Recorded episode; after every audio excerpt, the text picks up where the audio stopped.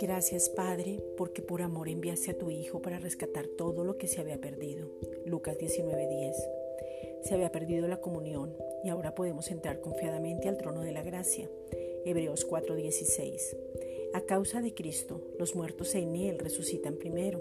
Tenemos una esperanza y es que aquel que ha muerto en Cristo lo vamos a volver a ver.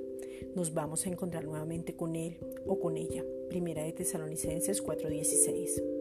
A causa de Cristo podemos seguir a la meta del supremo llamamiento. Hay una carrera que tiene una meta. Esa carrera ya la corrió Cristo por nosotros y la meta es el Padre.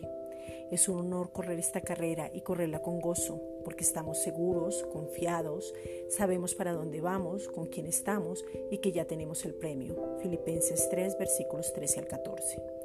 En esa carrera nos ha dado la capacidad, la fuerza, el poder, su palabra, no estamos solos, el fruto del Espíritu Santo. Gálatas 5, versículos 22 al 23. A causa de Cristo somos copartícipes de la promesa.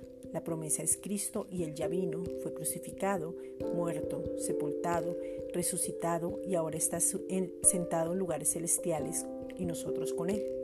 Efesios 2.6. Él pagó todo por nosotros y nos hizo justicia de Dios. Segunda de Corintios 5:21. A causa de Cristo somos hechos cercanos, tenemos intimidad, confianza, seguridad, fortaleza, provisión y todo está dispuesto y disponible para nosotros. Efesios 2:13. A causa de Cristo somos hechura suya, su poema, su obra maestra. Fuimos creados para buenas obras que Dios Padre preparó de antemano y podemos andar en ellas.